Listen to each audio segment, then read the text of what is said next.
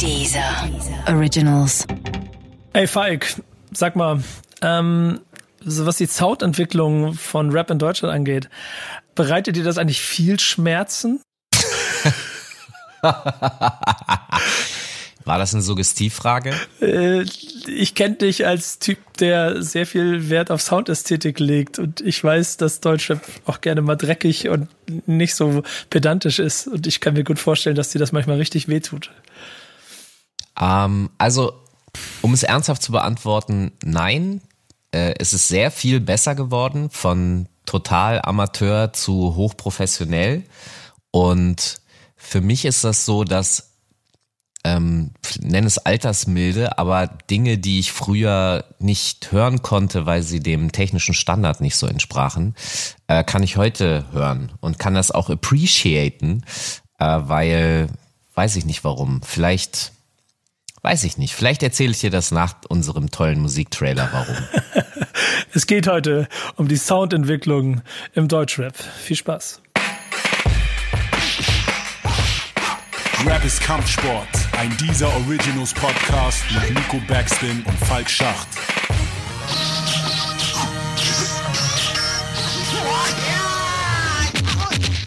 Ja, ich habe ja angekündigt, ich erzähl's dir, ich brauchte einen Moment zum Nachdenken. Nee, aber äh, es ist so, dass ähm, zum Beispiel als Westberlin maskulin rausgekommen ist. Mhm.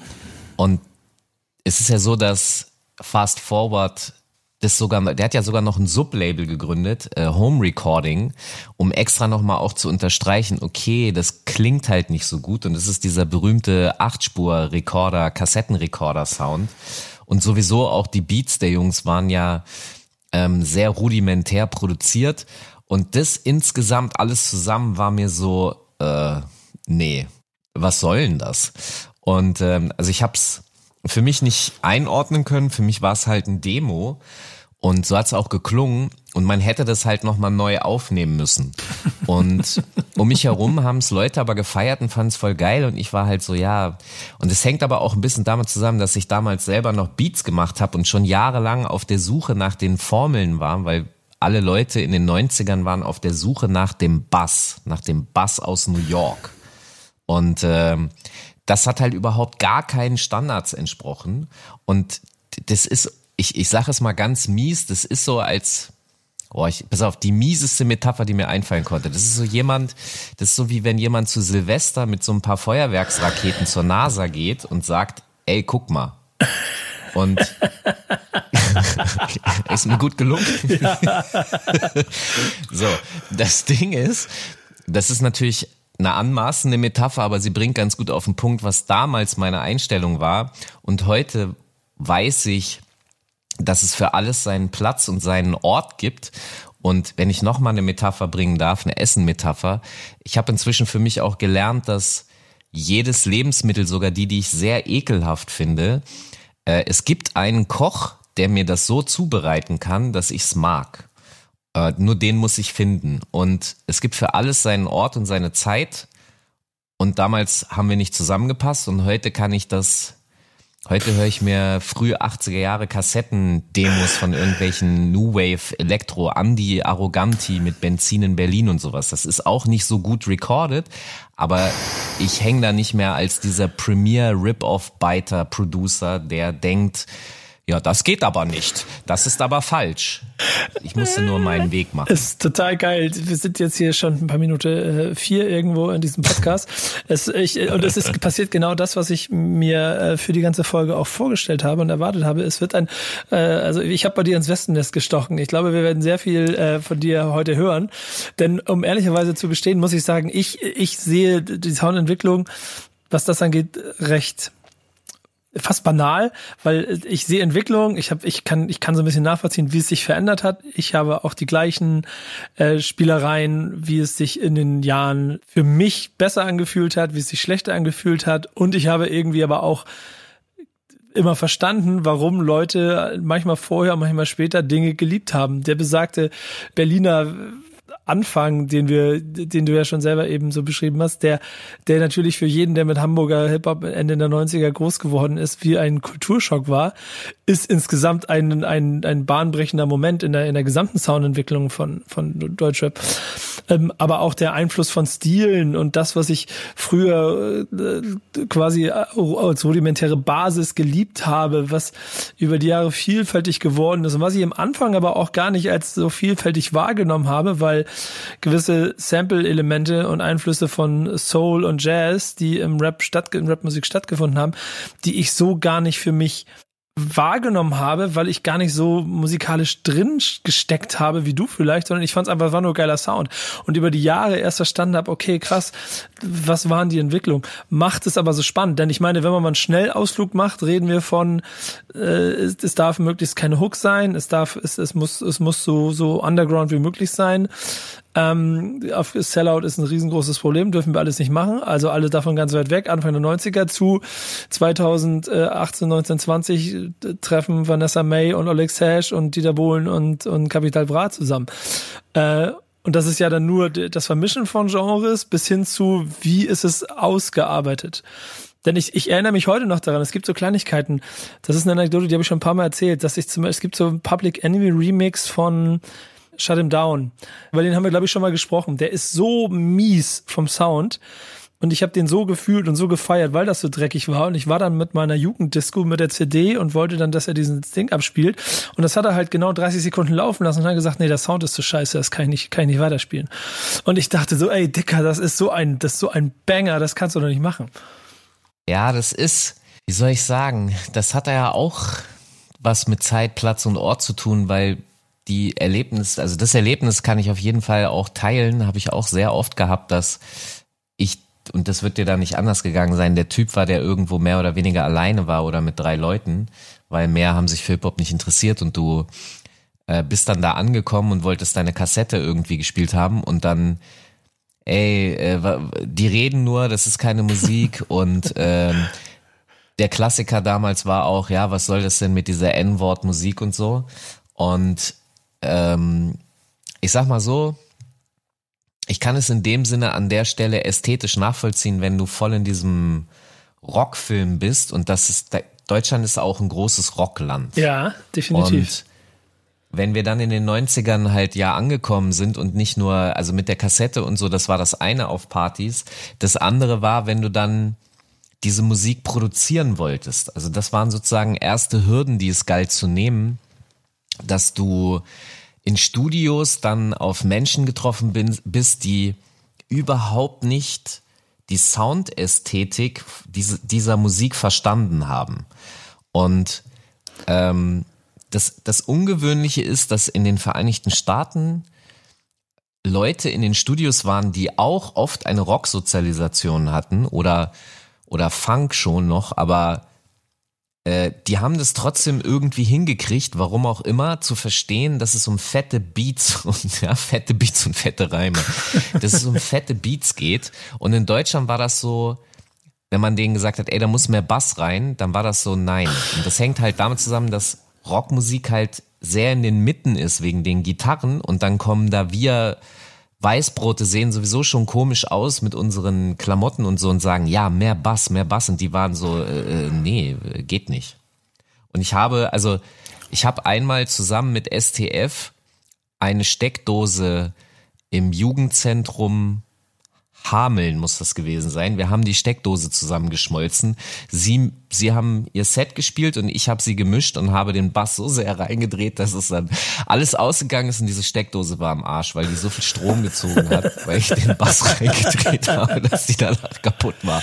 Und daran kannst du auch ein bisschen erkennen, also die waren noch nicht auf Hip-Hop ausgelegt, die Steckdosen in Jugendzentren. Das ist, ähm, wir haben Deutschland Bass beigebracht, kann man so sagen. Weil heute ist das, heute ist es nämlich lustigerweise so, dass äh, Nena, Unheilig äh, und überhaupt auch Rockbands, dass die zu busy ähm, also Sascha Busy Büren von True Business, eine, eine auch eine Hip-Hop-Legende, äh, hinter den Kulissen Beats gemacht für Hinz und Kunz von Curse bis Stiebers und Korae und so. Der ist heute einer der wichtigsten und besten deutschen Masterer und da gehen alle diese Rocker und Pop-Leute hin, weil die, weil die wissen, dass er ein Hip-Hop-Typ ist und sie wollen diesen fetten äh, Sound am Arsch sozusagen haben. Und das ist das Gegenteil zu der dünnen Musik von früher.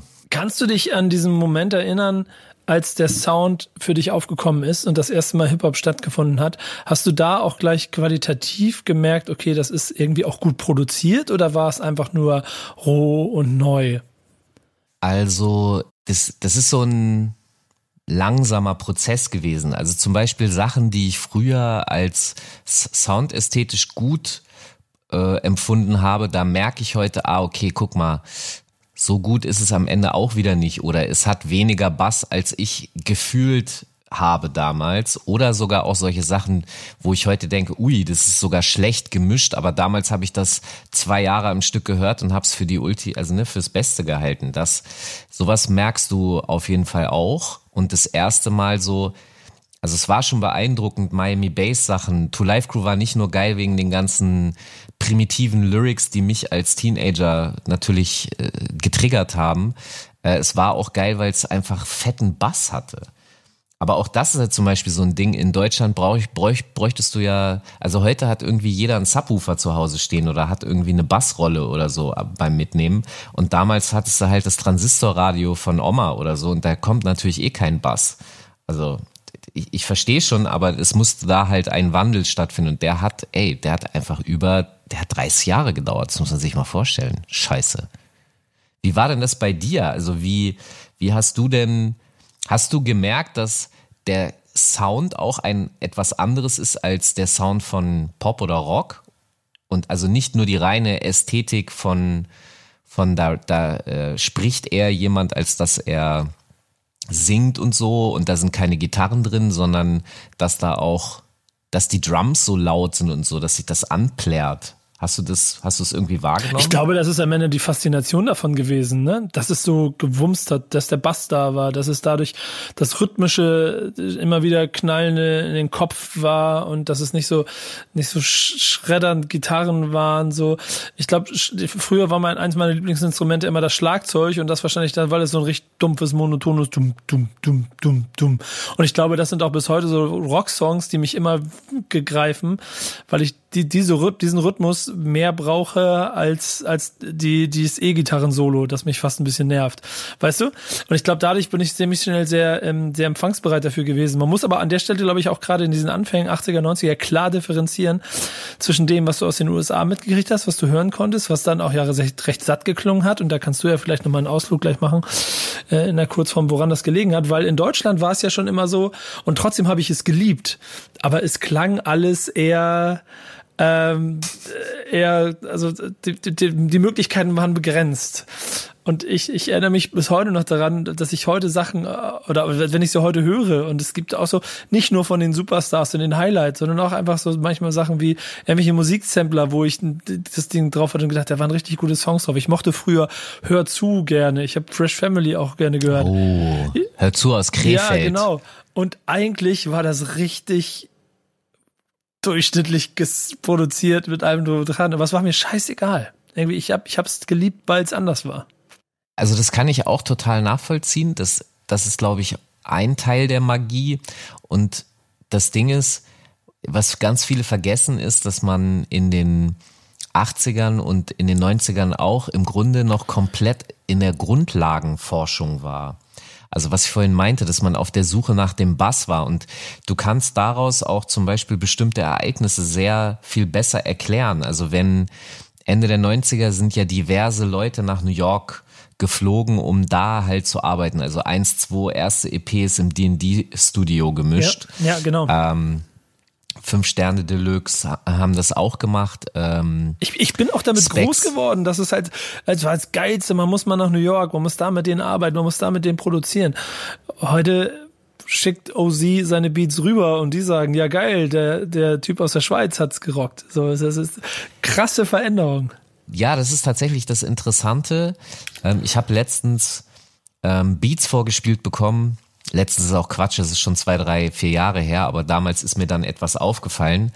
Ähm, da habe ich Beats gehört von einem 14-Jährigen. Und das war hochprofessionell und ich habe so gedacht, Alter, das ist ja vollkommen krass, wie fett das auch gemischt ist. Das bumst und rumst an jeder Ecke. Das ist richtig krass. Und dann habe ich den Vater, der mir das gezeigt hat, habe ich halt gefragt, ey, äh, Digga, was hat denn der da? Guck mal bitte in sein Programm, was der da für IQ-Einstellung hat. Für diejenigen, die nicht wissen, was ein IQ ist, das ist an der Anlage die Höhen und die Tiefen, die könnt ihr ja rein und raus drehen. Je nachdem, was halt schon vorhanden ist. Bei Prodigy musst du meistens rausdrehen, weil die zu viel Bass haben oder eben genau richtig und bei vielen musst du halt reindrehen.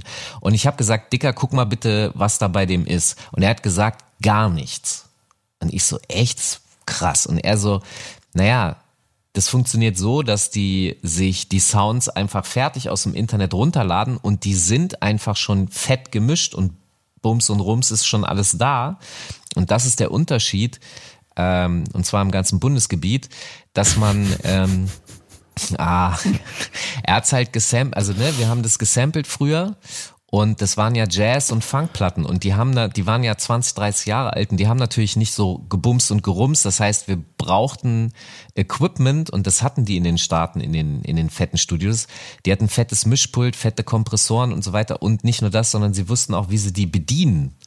Und das alles, also wir hatten weder die Technik noch die Knowledge und das ist diese Suche gewesen und deswegen auch Curse und Roy Marquis immer alle rübergefahren, drüben gemastert und gemischt und das ist so, irgendwann hat man dann verstanden, wie es geht und du musstest, also es gab so eine Phase so ab zwei, vier, fünf, sechs.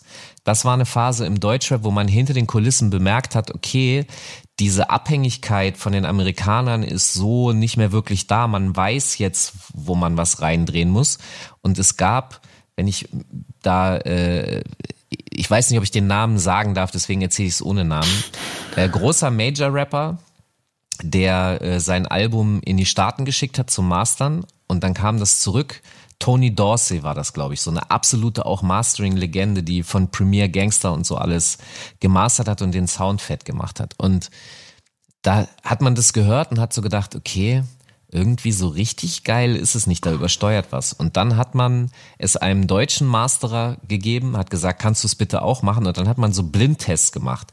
Einmal den, einmal den. Und 90 Prozent der gepickten Tracks für dieses Major-Album eines großen bekannten deutschen Rappers kamen dann von dem deutschen Masterer.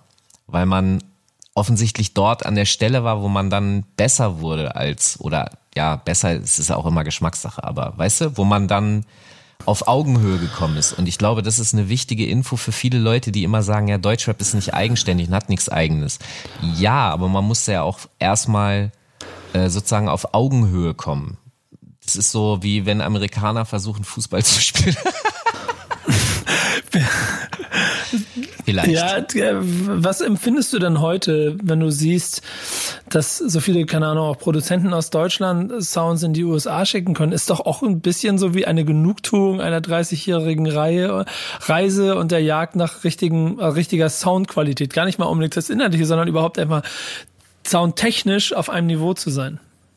Also Generell finde ich das natürlich nice und das ist tatsächlich eine Beobachtung, die man auch so in den letzten zwei Jahren machen konnte, dass es inzwischen so ist, dass auch deutsche Tracks im Ausland kopiert werden. Also es, es gibt ja immer diese, diese Aussage und den Vorwurf, dass deutscher Hip-Hop äh, alles sich nur abguckt und kopiert.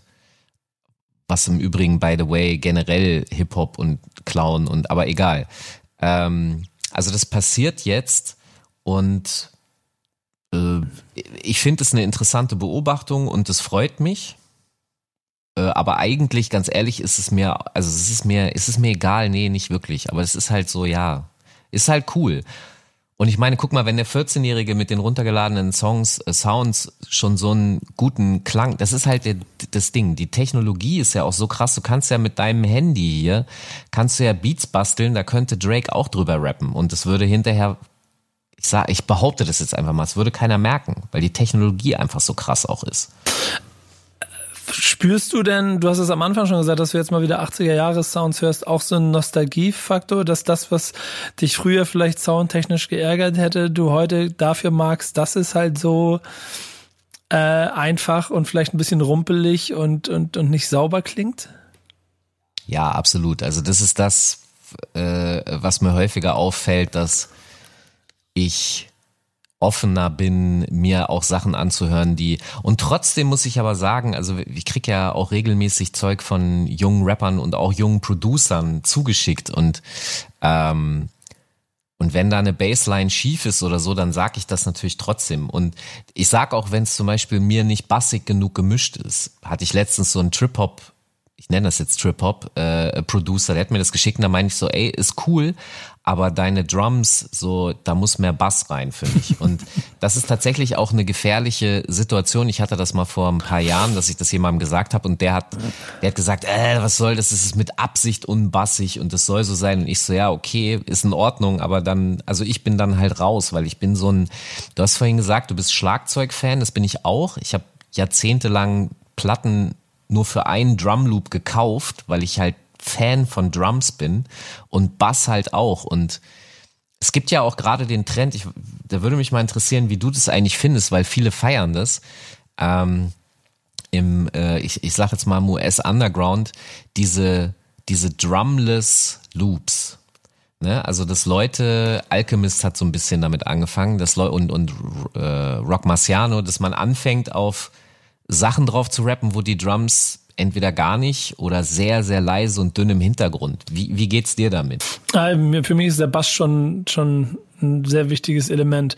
Aber ich habe ja. Hast, du hast auch, du hast doch eine fette Bassrolle im Auto, oder, oder nicht? Ja, eine sehr gute Anlage. Eine sehr, sehr gute Anlage. Okay. Die, die, Würdest du dir eine Bassrolle? Nee, das finde ich ein Tick zu hart, ein Tick zu pollig. Ich achte darauf. Also ich habe eine sehr gute Bose-Anlage im Auto, die sorgt dafür, dass der Sound schon recht satt und fett ist und damit bin ich auch recht glücklich.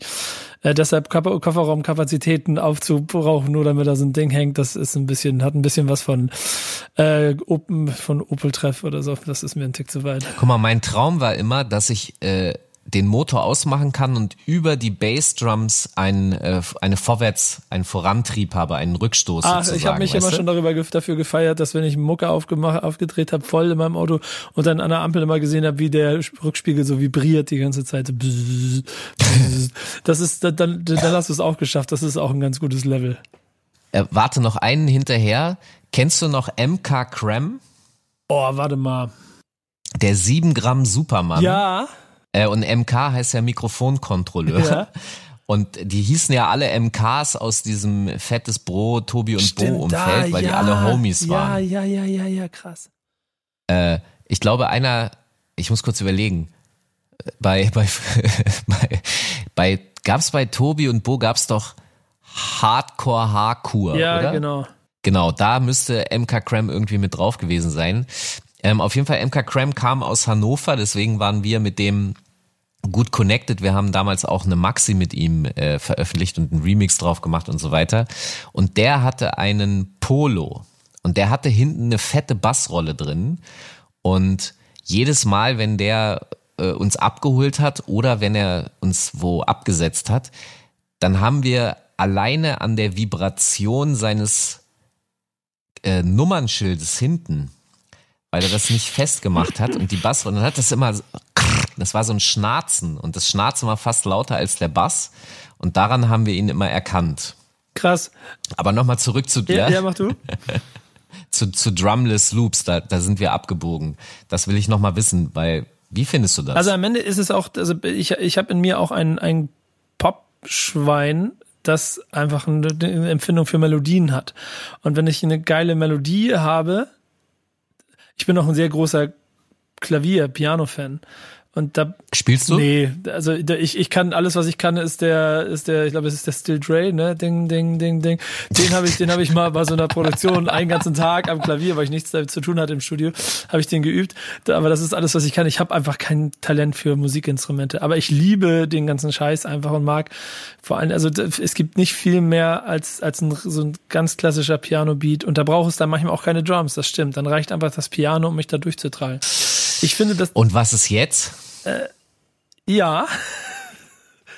Also eigentlich hat es, ich muss kurz überlegen, aber eigentlich hat es dann Curse hat's erfunden, den Drumless. Ja, genau, eigentlich ja. Und das ist schon manchmal sehr, sehr gut. Aber das ist dann auch mehr Pop als Rap für mich. Ich mag das so. Aber ähm, äh, Du schüttelst den Kopf, du bist nicht meiner Meinung. Ich bin da voll in meiner Pop, äh, in meinem Pop-Schweinchen getriggert. Also ich sag mal so, bei Und was ist jetzt, ist es ja tatsächlich, da stimme ich dir zu, das hat diese, dieses Pop-Feeling. Und ich habe jetzt gerade über äh, den Kopf geschüttelt, habe ich, weil ich, weil ich es trotzdem sehr schwer finde, da einen Zugang zu finden, der mir gefällt. Äh, aber bei Curse und was ist jetzt, das hat tatsächlich dieses große Pop-Pathos-Feeling. Es gab ja auch dieses krasse Video dazu, wo er, glaube ich, in, er sitzt da in diesem Restaurant Genau. alleine irgendwie, aber ist mehr so ein Ballsaal und so.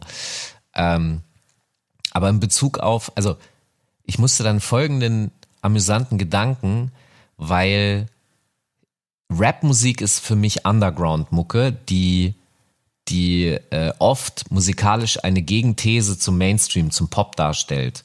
Und das würde bedeuten, dass Alchemist und Rock Marciano und dann jetzt äh, Derringer für die Griselda-Jungs und so, ähm, dass die im Grunde die Nicht-Pop-Variante von, von schlagzeugloser Musik machen. Ja. Du guckst nach ja. oben und denkst kurz nach. Ja. Ähm, und das hat mich gerade auch im Moment amüsiert, aber es ist vielleicht gar nicht so lustig, wie ich dachte. Aber unabhängig davon, also mir fehlen halt wirklich, ich, ich bin so fanatisch auf Drums, dass ich da ganz, ganz, da, weißt du was, es, es klingt immer für mich wie ein andauerndes Intro und ich frage mich immer, ja, wann geht denn der Track jetzt los? Das ist aber stimmungsabhängig. Wenn du eine Stimmung dafür hast, dass du jetzt quasi eine gewisse, einfach nur eine Harmonie brauchst, die dich so ein bisschen über zwei Minuten trägt, weil du, es ist ja meistens auch eine gewisse Melancholie, die damit, damit schwingt, so. Es braucht damit nicht so viel Enthusiasmus in dir selber, sondern es geht eher darum, dich so ein bisschen zu down, hab- also finde ich, und ein bisschen, vielleicht auch eine Dramatik reinzubringen. Wenn es dann aber, wenn es dich aber antreiben soll, dann braucht es immer diesen Bass. Hundertprozentig. Aber das ist hochinteressant, dass du von Dramatik sprichst, weil ich bin ein sehr, sehr großer Fan von Arrangements. Das ist ein eigener Beruf gewesen. Ennio Morricone, die Soundtrack-Legende, äh, hat als Arrangeur angefangen. Das heißt, er hat ähm, dafür äh, gesorgt, dass äh, er Noten schreibt für zusätzliche Instrumente, Geigen und so weiter und so fort für Chansons und Popsongs. Und das hängt auch damit zusammen, wie der Song aufgebaut ist, also der Aufbau eines Liedes. Und heute haben wir das ja, sehen wir das relativ oft, dass du eineinhalb oder zwei Minuten hast und dann ist das Ding fertig. Kann wegen Spotify sein, aber zum Beispiel, wenn es Instrumentalbeats ist, dann würde ich behaupten, ist Dilla und, und die, äh, das Donut-Album mit dafür verantwortlich, dass man eher so Loop-Sammlungen hat. Also nach einer Minute kommt dann halt der nächste Track, der auch nur ein Loop ist. Und das ist halt die, ich verstehe das und, und ich kann auch verstehen, dass man das feiert, aber es ist die Ermordung des Arrangements. und ich bin sehr großer Fan von Arrangements, weil das genau mit Dramaturgie zu tun hat. Ähm, wenn man jetzt mal moderne Begriffe dafür nimmt, also zum Beispiel der Drop.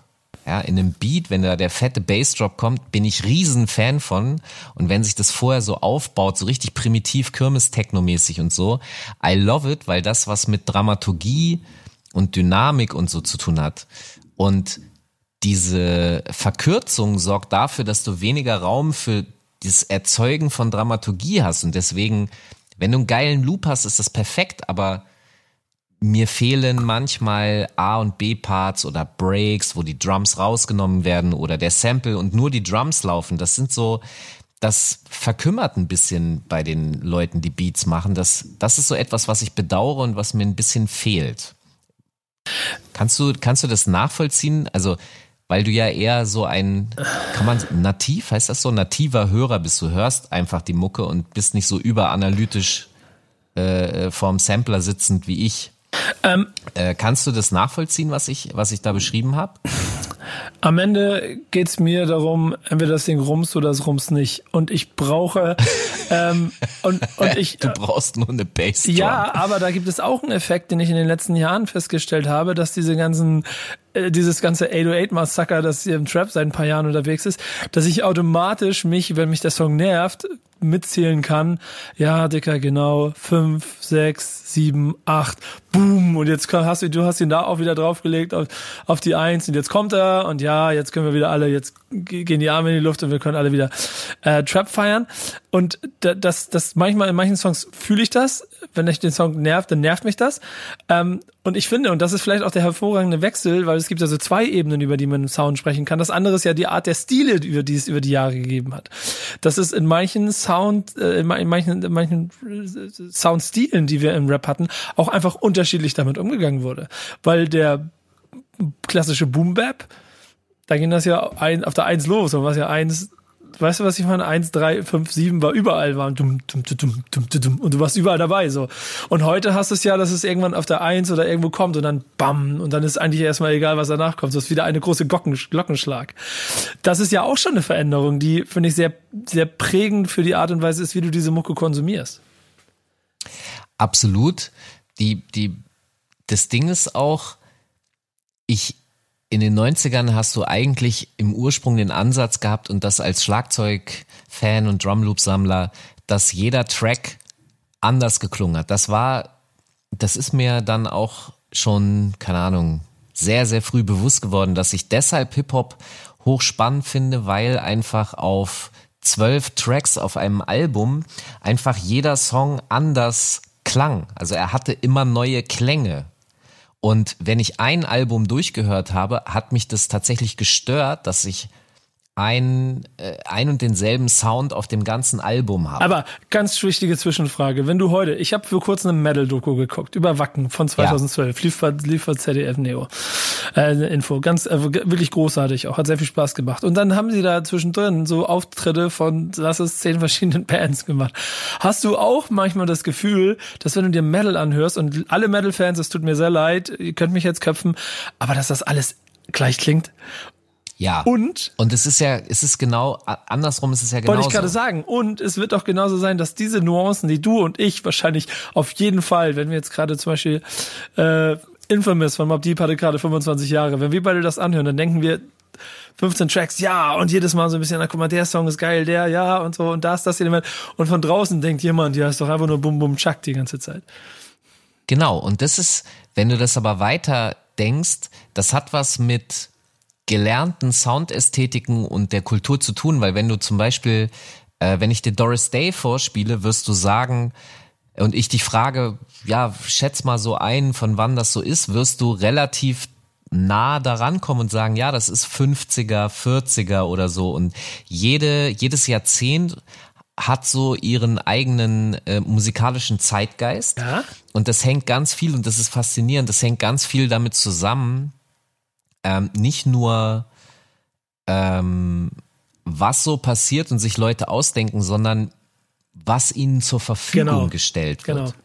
Das heißt, die Musikinstrumente-Industrie und die Industrie, die ähm, Geräte herstellt, mit denen man den Klang auch noch manipulieren und beeinflussen kann, sorgen, also das sind ja die Sachen, mit denen Musiker dann wiederum eben die Mucke machen. Und dementsprechend sind diese Gerätehersteller ein sehr wichtiger Faktor, ähm, die lustigerweise manchmal auch gar nicht begreifen, wie einflussreich die sind oder welchen Einfluss sie nehmen oder sie sind sich gar nicht bewusst, welche Wege sie eröffnen, weil zum Beispiel die 808, also die, die wir heute geschätzt seit zehn Jahren absolut in fast jeder Produktion im Hip-Hop hören, ähm, die ist ja Anfang der 80er erfunden worden. Und zwar hat man sich überlegt, es gibt so viele einsame Gitarristen, die, nie, die, die niemanden finden, der mit ihnen Musik macht, weswegen man einen äh, Bassisten erfunden hat, das ist die 303, die wurde dann wichtig im Acid House und die 808, das war das Schlagzeug. Es hat sich aber nicht verkauft, weil das so kacke klang für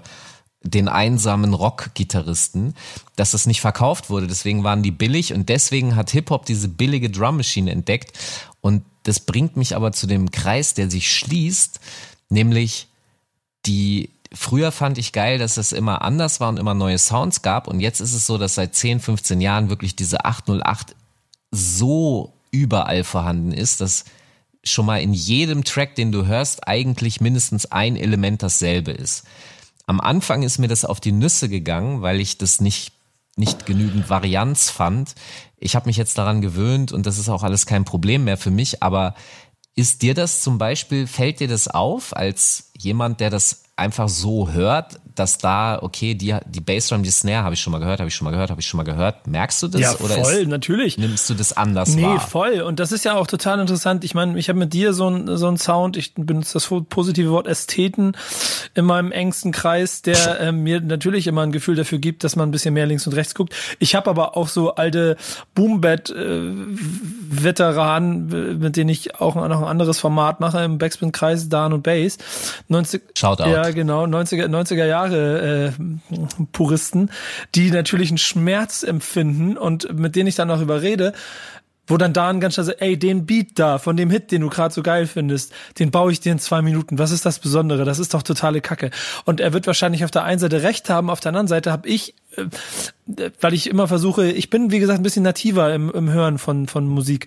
Und äh, ich habe einen gewissen Zeitraum gebraucht, um um Trap für mich zu verstehen. Hab im gewissen es es war es war so es waren auch so so, so Orte. Also ich bin mal für eine für drei Produktionen dann drei Wochen durch LA gefahren, jeden Tag immer auf den Highways, immer Hot 9 oder was ist das Power 106 und dann dort immer die ganze Zeit den Sound gehört und dann guckst du aus dem Fenster, dann siehst du die Autos, dann ist es Amerika und Blinking Lights und so, alles mit, dann bist du drin. Und von da an hatte ich auch das Gefühl dafür, dass das, was die da machen, geil ist. Und dann fand ich wiederum auch individuell Songs geil, die ich vorher noch alle für den Gleichklang fand. So, verstehst du, was ich meine? Das ist total Voll. absurder Prozess eigentlich und damit bin ich auch weit weg von dem, dass ich kann da nicht erklären, was daran cool ist, weil er vollkommen recht hat, weil es immer die gleiche 808 Drum ist und es ist immer die gleiche Snare und du das hat aber was, was du beschreibst, ist ein ganz, ganz, ganz wichtiger Punkt.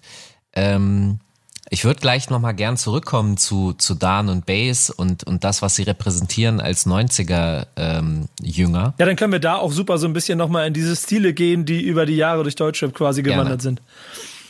Ähm, aber eine, eine sehr wichtige Beschreibung, warum man so etwas nicht so richtig gut erklären kann und was in einem Wort wie Zeitgeist zumindest in Teilen abgebildet wird, man muss das erleben. Ja, safe. Also man, ich war, ne, man muss Musik ich, war, ich will nur kurz rein, weil ich habe zum Beispiel Memphis Sounds, Atlanta Sounds und so, da habe ich lange Jahre Probleme mit gehabt. Jetzt war ich vor zwei Jahren in Atlanta beim Super Bowl und alleine nur durch, durch die Straßen zu gehen, gibt dir das Gefühl von, jetzt verstehe ich's. So und ich fange jetzt genau. an Memphis Memphis Sachen, also die jetzt versuche ich war noch nicht da, ich sollte eigentlich jetzt für eine Produktion da gewesen sein, aber ich weiß jetzt schon, dass ich es fühlen werde, was ich vor 20 Jahren nie verstanden habe und was ich absolut kacke fand.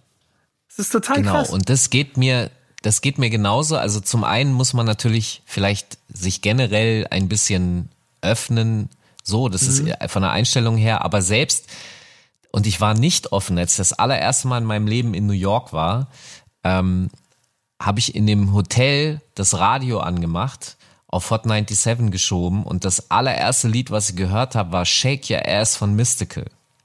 Und ich war zu dem damaligen Zeitpunkt absolut mieser Neptunes-Hater. Es war ja dann nicht nur, dass es Neptunes war, sondern ähm, es war auch noch Südstaaten-Rap über Mystical und so weiter. Also alles, was ich als Ostküstenschüler abgelehnt habe, war da plötzlich im Radio. Ja. Und ich habe es dann laufen lassen, weil ich ne, es, es, ich war in so einem tollen Hotel, das keinen Fernseher hatte und das Radio war auch so ein alter Radiowecker von 1950 66. Aber okay, bist du da selbst hingeflogen oder hatte ich jemand hingeflogen? Weil dann hätte ich mich auf jeden Fall beschwert. Nee, da war ich privat. Ja, ich bin privat da hingeflogen und äh, egal. Auf jeden Fall habe ich das dann laufen lassen und jedes Mal, wenn ich heute den Song höre oder so, dann kann ich mir eben dieses New York-Feeling zurückholen. Genau. Äh, und ich habe eine Liebe tatsächlich zu diesem Track und auch zu dem Sound entwickelt, weil ich mich irgendwann locker gemacht habe. Und wenn wir jetzt die Kurve kriegen, also das ist nochmal eben zu diesem Erleben, ja, dass du musst jetzt nicht zwingend nach New York oder nach Memphis fliegen, um das zu verstehen. Es, ich habe zum Beispiel Neptunes auch an der Stelle in Braunschweig im Jolly Joker habe ich gestanden. Äh, es war morgens um fünf. Ich glaube, es waren noch vier Leute da und der DJ hat so eine Neptunes Nummer von Buster Rhymes äh, aufgelegt und ich habe da gestanden und habe wirklich so gedacht, wow, Alter, jetzt habe ich, jetzt habe ich das, ich habe diesen Track und den Sound gerade in dieser Sekunde verstanden. Cool.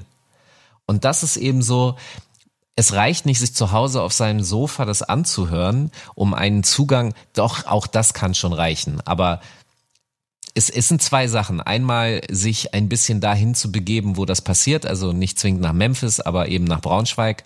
Und, das, das, das, das, das, das Memphis von Niedersachsen, sagt man auch, ne? Und ähm, genau, die Kurve jetzt zu, zu Dan und Bass in Bezug auf diesen 90er Sound. Äh, und dass man mit anderen Soundästhetiken große Schwierigkeiten hat. Das hat, das es hat für mich hauptsächlich was mit Ästhetik zu tun, glaube ich. Ich glaube, ich vermute, dass das mit Ästhetik zu tun hat, weil die ist natürlich total anders. Du hast nicht diesen Boom-Bap-Sound und den Sample-Sound, in dem warme, analoge 70er oder 60er Jahre Samples verbraten werden, sondern, äh, oder, oder im Gegenstück hast du dazu heute im Trap eher, das ist elektronisch und ähm, es, es klingt halt total anders, plus es ist rhythmisch es ist natürlich langsamer und so. Und das sind total unterschiedliche Ästhetiken. Dan sagt immer in diesem Zusammenhang, dass ihm die Wärme fehlt. Und das ist es wahrscheinlich. Das genau das, was der 70er Jahre Soul ihm da reinbringt, ähm, dass ihm heute nicht so vorhanden ist. Und das dazu ähm, dann ja im Zweifel auch die Produktionsästhetik dahinter ihn besonders triggert, heute immer noch. Ich meine, ich habe mit denen so ein äh, Mixtape The Thing gemacht, ähm, Kurzabriss, es gibt den Secondhand-Laden in Brooklyn, The Thing, im Keller gibt's einen riesengroßen äh, Archiv, da kannst du für einen Dollar Platten kaufen, da waren wir, haben gedickt einfach und dann einfach wahllos quasi rausgezogen und die haben auf der SB 1200 daraus Beats gebaut. Das ist so, das ist so ganz puristischer, recht rudimentärer 90er Jahre Sound, den, der, der da aber am Leben erhalten werden sollte, weil genau das für so, so Jungs wie die die Essenz von dem ist, was für sie Hip-Hop bedeutet. Weil es, also Hip-Hop-Musik, weil, weil, weil Rap-Musik, weil, weil es ja äh, da auch so ein bisschen seinen Ursprung hat. Und nehmen wir mal Miami Bass und so, so die Beiboote so ein bisschen drumherum außen vor, ist das große Flaggschiff in der Mitte, das so Anfang der 90er angefangen hat und dann ja auch New York geprägt, dann quasi US-Rap durch die ganze Welt geschoben hat, ist nun mal Boom Bap. Und das für über zehn Jahre bestimmt. Und dann kann ich auch schon voll nachvollziehen, und ich bin ja genauso, du ja auch genauso sozialisiert aus der Zeit. Dass, dass man da dran irgendwie hängen bleibt und das für jemanden wie die zum Beispiel auch fest damit verbunden ist. Ich finde trotzdem total spannend und richtig, dass Hip-Hop in sich auch noch dieses, du hast Dinge, du baust einfach was Neues draus, dass du es äh, immer wieder neu vermixt. So, das, das gehört für mich genauso dazu. Ob jetzt am Ende Schlager damit rein muss, das ist dann eine Geschmacks- und eine Ästhetikfrage. Aber die Tatsache, dass man die Elemente benutzt, finde ich total faszinierend. Und ich finde aber trotzdem, weil du hast vorhin gesagt, ich finde, man muss mal nach New York geflogen sein, um Boom zu verstehen. Weil sonst kriegst du es nicht hin. Weil wenn du da nämlich immer noch an jeder Ecke, auch 2020, irgendwelche Jungs mit KH Jacket, Timberland Boots siehst und irgendeiner Kappe schräg und sowas alles, auch wenn der Sound schon längst nach Atlanta gewandert ist und das die Welt dominiert und die auch Trap Sound hören, sehen die trotzdem noch so aus, als wenn sie irgendwie immer noch auch im äh, Big Pun Video hätten äh, Komparse sein können. Genau. Für mich ist nur ein wichtiger Punkt, dass diese unterschiedlichen Ästhetiken und ich ähm, Dan oder Bass hat es, glaube ich, gesagt mit der Wärme. Ich kann das zu 100 Prozent nachvollziehen, weil das war für mich zum Beispiel in den 80er Jahren so ein Punkt, warum ich Hip-Hop damals so geil fand oder auch geil fand, weil von der musikalischen Seite her das für mich wärmer klang als eben diese elektronische Musik der 80er Jahre. Und jetzt wird's dann aber verrückt, weil die technologische Weiterentwicklung sorgt natürlich dafür, dass die Mucke aus den 80ern dann irgendwann ja auch alt ist. Und es gibt zum Beispiel das Phänomen in Hip-Hop-Digger-Kreisen, es gibt sogenannte Sound Library Platten. Schallplatten, die man nicht öffentlich als Kunde kaufen konnte, sondern die wurden speziell fürs Fernsehen und für Radio produziert und zwar für Redakteure, wenn die ihre Filme oder Beiträge vertonen mussten und nicht auf kommerzielle Musik, keine Ahnung, von Michael Jackson zurückgreifen konnten oder wollten, dann haben sie diese Sound Libraries benutzt und es gab in jedem Land, Italien, Frankreich, Belgien, Deutschland, gab es Sound Libraries und diese Fernsehsender, also die, diese Plattenlabels haben sich dadurch so finanziert, dass sie die garantierte Abnahme von Fernsehsendern und Radios hatten. Und da standen wirklich beim NDR, kenne ich die Story, komplette Archivwände voll mit diesen Schallplatten. Hinten stand dann so äh, verteckt drauf, wofür du es benutzen kannst. Äh, energetisch für Sportbeiträge oder Autorennen oder für Kochen oder bla. Und diese Sound Libraries, da haben sich Musiker wiederum in Auftragsarbeit ausgelebt und konnten Musik machen, die sie theoretisch für den kommerziellen Markt nicht so machen konnten, weil die, die, die Funktion ja eine ganz andere war bei einem Fernsehsender. Das heißt, die haben dann ein Stück auch dreimal aufgenommen, einmal äh, so arrangiert, wo die Drums vorne anfangen, einmal ohne Drums, so dass der Fernsehredakteur unterschiedliche Varianten für den Schnitt hatte. Und diese Platten sind deshalb wahnsinnig beliebt gewesen bei Hip-Hop-Leuten, weil sie da also im Grunde sind wir ja Soundarchäologen gewesen und haben Samples gesucht, die wir verbraten können. Naja, ist so, so mit so einem Pinsel und einer Zahnbürste so freigelegt quasi. Ja, ey, die, die Plattenrillen und die Nadel ja. musst du mit einem Pinsel bearbeiten. Ja, sehr gut, sehr gut, schön gesehen. Und und ich nehme jetzt mal eine der bekanntesten Sound Library Serien, KPM heißt die. Und da gab es eben KPM-Scheiben aus den End-60ern, 70ern, die waren sehr beliebt, die waren sehr teuer und dafür wurde viel Geld bezahlt, um die zu bekommen. Und dann gab es auch die KPM-Platten aus den 80ern. Und die waren, wie, wie du gerade gesagt hast, Dollar-Bin-Material, Cheapo-Shit. Das hast du nicht gekauft, weil das Plastik klang und Kacke. Und diese Platten, die, die keiner haben wollte, die wollen heute alle haben. Die kosten heute Geld. Und mir geht das genauso, Krass. dass die 80er, die ich als Kind kalt und scheiße fand, die empfinde ich heute als warm und fett. Und die sind sozusagen meine neuen 70er. Und das ist so, was ich da für mich gelernt habe, ist, dass Soundgeschmack sich über die Jahre auch verwandeln kann und, und du, deswegen tue ich mich immer so schwer, wenn Leute sagen, ja, was ist der beste Rap-Song, den du je gehört hast oder sonst irgendwas, sondern weil ich, ich kann das vielleicht jetzt sagen, aber ich will eigentlich nicht, weil in fünf Jahren würde ich wahrscheinlich was anderes sagen. Ja, guck mal, das, daran ist ja aber schon ganz interessant, dass, dass der Sound und dann doch auch die Machart und im Zweifel dann auch die Produktion schon dazu führt, dass es zeitlose Sachen gibt. Denn ehrlicherweise, ich, ich, ich höre ich höre in, in, der, in der Küche immer sehr viel so, dann lasse ich, äh, äh, dann sage ich einfach nur Alexa, spiel, spiel Rap oder so oder einfach spiel Hip-Hop der 90er, mache ich in letzter Zeit sehr oft und werde wieder ein bisschen nostalgisch. Und dann läuft da ziemlich viel Tupac. Und die Dinge haben so viel Dampf, diese Produktion, was mit wem man da auch immer zusammengearbeitet hat, was ich jetzt auf die Schnelle gerade nicht weiß. Aber aber auch Biggie-Produktion, so also Naughty by Nature, so das, keine Ahnung warum, aber es war alles so satt und so bam, bam, so es hat einfach Spaß gemacht. So und dadurch ist es, glaube ich, auch das das sagen wir, die 50 Best of Songs oder der, die 100 Best of Songs aus Boom Bap, diese, die klingen heute äh, wahrscheinlich selbst für Leute, die Boom Bap verstaubt finden, immer noch wie Sound, der, den sie aus einer Disco kennen, weil der auch 20 Jahre später dann noch laufen oder 30 Jahre später noch laufen kann und in gewissen Abstrichen wahrscheinlich noch funktioniert. So, das, das heißt. Also es ist sogar, es ist sogar so, dass heute noch Producer auch versuchen, an diesen Sound heranzukommen, also ihn zu rekreieren was, da sind wir wieder im Knowledge und auch Maschinenzusammenhang äh, ein bisschen. Es ist äh, teilweise, ich habe mich gerade vor ein paar Tagen mit jemandem darüber unterhalten, äh, gibt ja die berühmte Zeile ähm, SB12 und Arkai Imagepflege. Ich krieg sie nicht ganz zusammen, aber ihr Rap wisst ist, Bescheid. Rap ist mehr als SB12 und äh, MPC oder? Genau, S900, S900 ist genau. es. Genau. Ähm, er musste, das Lustige ist, eigentlich ist es ja der 950, ja, All I See is Blinking Lights von AG. Eigentlich ist es ja 59, aber das wäre eine Silbe zu viel gewesen. Deswegen und zum Glück gab es auch einen 900er. Deswegen konnte Savage das so schreiben. Kurz Savage Zitat, genau, das müssen wir kurz noch sagen. Umso lustiger, dass er jetzt ein Album, ein Boom Bap Album 2021 möchte, wo er SB 1200 Sounds machen möchte. Absolut und das ist auch der Grund, warum ich mit ein paar von denen, weil ich habe mit Savage gesprochen und habe ihn halt gefragt, äh, wo es so lang gehen soll und habe dann wiederum mit anderen Producern darüber gesprochen und bin dann natürlich auch in dieses in diesen ganzen Tech Talk reingekommen im Sinne von SP1200 und S950 oder S900.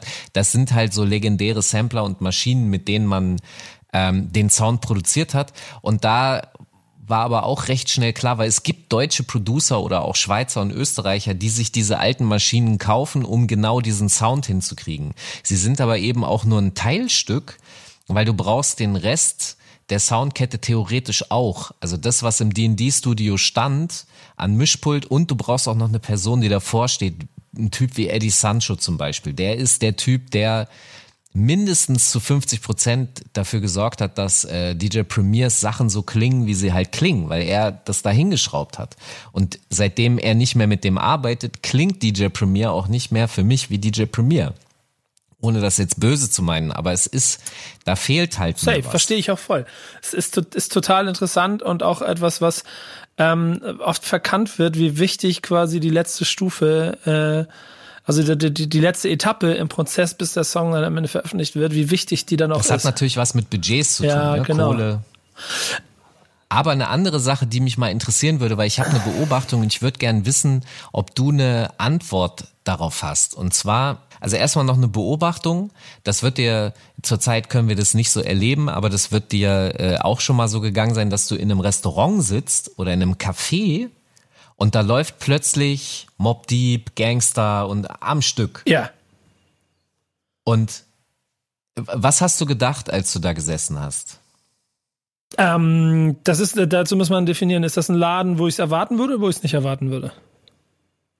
Ähm, eigentlich, ich würde mal sagen, äh, ja, generell, das ist, das ist nicht so. Ja, guck mal, es ist halt ein schönes Café, wo du es eigentlich, wo du es vor vier Jahren davor noch nicht gehört hättest. Ja, genau. Ich wollte nämlich sagen, es gibt ja auch immer mehr, keine Ahnung, Burgerläden oder, oder Sandwichläden, die dann die Ästhetik der 90er mit aufnehmen, weil der Typ Fan davon ist und dann der Sound, dann ist es in sich stimmig.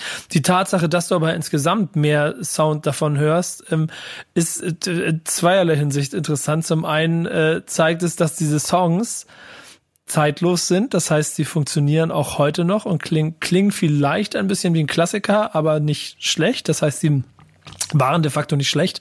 Denn auch Beatles-Sachen hörst du heute noch. Deswegen kannst du auch Biggie Smalls und Tupac Sachen heute noch hören. Das ist ähnlich Oldies Charakter vielleicht. Und zum anderen Stichwort. Ja, genau, aber zum anderen äh, auch, dass durch die Generation hinweg diese Musik auch immer weiter getragen wird. Wir waren früher in den, in, in den 90er Jahren oder 80er, 90er Jahren so die, die ersten beiden äh, Generationen, die quasi den Sound erstmal zur nächsten Generation weitertragen konnten. Jetzt gibt es schon vier, fünf, sechs Generationen an Jugendlichen, die die Sounds mit in die nächsten Generationen nehmen. Und dann zu sehen, dass heute auch immer noch auch, keine Ahnung, Reimemonster von Ferris MC und Afrop auch 2020 immer noch auf irgendwelchen Partys gespielt wird. Äh, das ist, ich feiere das und ich mag das. Und ich glaube, ich werde es auch immer, immer, ähm, Weißt du, es ist jedes Mal, es ist immer wertschätzen, weißt du, es ist jedes Mal ein schöner Moment, wenn man es irgendwo hört. Du hast vorhin das Stichwort Oldie genannt, weil das war genau der Gedanke. Also ich, ich fand's cool, ich habe mich gefreut, äh, habe gedacht, okay, klar, ne, dass, dass sich irgendwann der Kreis schließt und dass das so sein wird, das hätte man sich eigentlich auch denken können. Äh, gleichzeitig ist mir dann aber bewusst geworden, weil ich das verglichen habe mit der Zeit in den 90ern, weil in den Cafés damals lief halt zum Beispiel ähm, Easy Listening war so ein Name ähm, und ein anderer war Lounge Music. Loungen war das große Ding der 90er Jahre und, und Jazz und Funk und Soul, solche Musik lief da auch und das war aber eben in den 90ern die Musik der Eltern, also die Oldie-Musik. Und genau da ist 90er Rap jetzt angekommen. Ja, es ist eine Oldie-Musik und das hat etwas, weil du vorhin meintest mit Zeitlosigkeit. Es zeigt, dass sich dann doch sehr viel getan hat, dass sich die Ästhetik verändert hat und dass es eine, eine, eine neue musikalische Ästhetik gibt, die die Jetztzeit repräsentiert und das ist äh, die Vergangenheit. Gibt es noch eine andere Beobachtung in Amerika? Äh, ist es so, dass die Okay-Boomer, die Baby-Boomer-Generation, die ist am äh, sich verringern auf natürlichem Wege. Und ich spreche jetzt nicht von Corona, sondern ja, die, die haben einfach, ein Alter erreicht, wo sie nicht mehr unter uns bleiben können. Und der Radiomarkt in den Vereinigten Staaten äh, der war sehr stark auf diese Generation ausgerichtet. Das heißt, du hattest so Oldie-Stationen, die Classic Rock gespielt haben. Da lief dann, in deren Definition war das dann sowas wie The Eagles und so weiter. Und das hat nicht mehr funktioniert. Und dann sind die irgendwann auf die Idee gekommen, was können wir denn mal machen? Ey, lass uns doch mal vielleicht versuchen, Hip-Hop zu spielen von äh, Ende 80er, Anfang 90er. Von MC Hammer bis Naughty by Nature, alles sowas. Und das Ding ist explodiert, weil auf Hot 97, wo das ja eigentlich mit etabliert wurde und das der, der heiße Scheiß war, da läuft halt Trap. Da läuft halt die Musik von heute, sage ich jetzt mal. Und die Musik von gestern hatte keinen Platz. Also so viel zu diesem Ästhetikwandel nochmal und das, die Boom-Bap-Ästhetik ist schon jetzt eine alte, muss man zugeben. Es ist ja aber auch einfach so, dass wenn du mal ehrlich bist, dass Musik, die 25 Jahre alt ist, nicht automatisch heute jeden triggern kann. Und wenn wir dabei äh, uns dabei ertappen und immer wieder sagen, was für geile Mucke und hat richtig Spaß gemacht und sowas alles, äh, das, das wir manchmal dann einfach auch schon 25 Jahre weiter sind. Im Backspin Stammtisch mache ich immer mit Kevin jedes Mal Hausaufgaben und dann kriegt er von mir immer irgendwelche Songs der 80er, der 90er und ja, eigentlich alles 90er Sache und so. Und er sagt dann. Und wie ist ja, das? Und er sagt ganz oft auch immer, ja, er versteht es und ja, ist cool und ich verstehe auch voll, warum du mir gibst und sowas alles. Aber es klingt halt auch wie damals so. Und er ist jemand, der versucht, das zu holen und, und, und hat, hat auch versucht, äh, aufzuholen und, und, und hat sehr viel Respekt dafür. Jetzt kannst du dir ja vorstellen, wie ein, wie ein 18 18-Jähriger oder 19-Jähriger heute, der seinen eigenen Sound fühlt und vielleicht auch nicht ganz so ähm, geschichtlich daran geht, auch eine gewisse Ignoranz dem, dem Alten gegenüber hat, was dann wiederum auch vollkommen legitim ist. Denn die Generation, die heute diese Sounds feiert, die werden in 20 Jahren allen stolz davon erzählen, dass die 808 halt einfach mal ihre komplette Jugend gebumst hat.